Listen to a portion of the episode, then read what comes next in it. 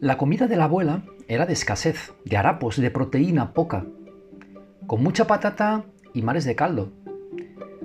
La comida de la abuela era de olla, de hierro negro y fuego lento, de cocina económica, olor húmedo y platos tibios. La comida de la abuela se criaba, tenía vera, era capitular de autor, comida de ojo.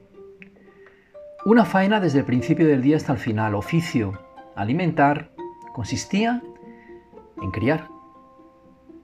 La comida de abuela era independiente, sabía abuela cada una la suya, un copyright distinguido entre los nietos.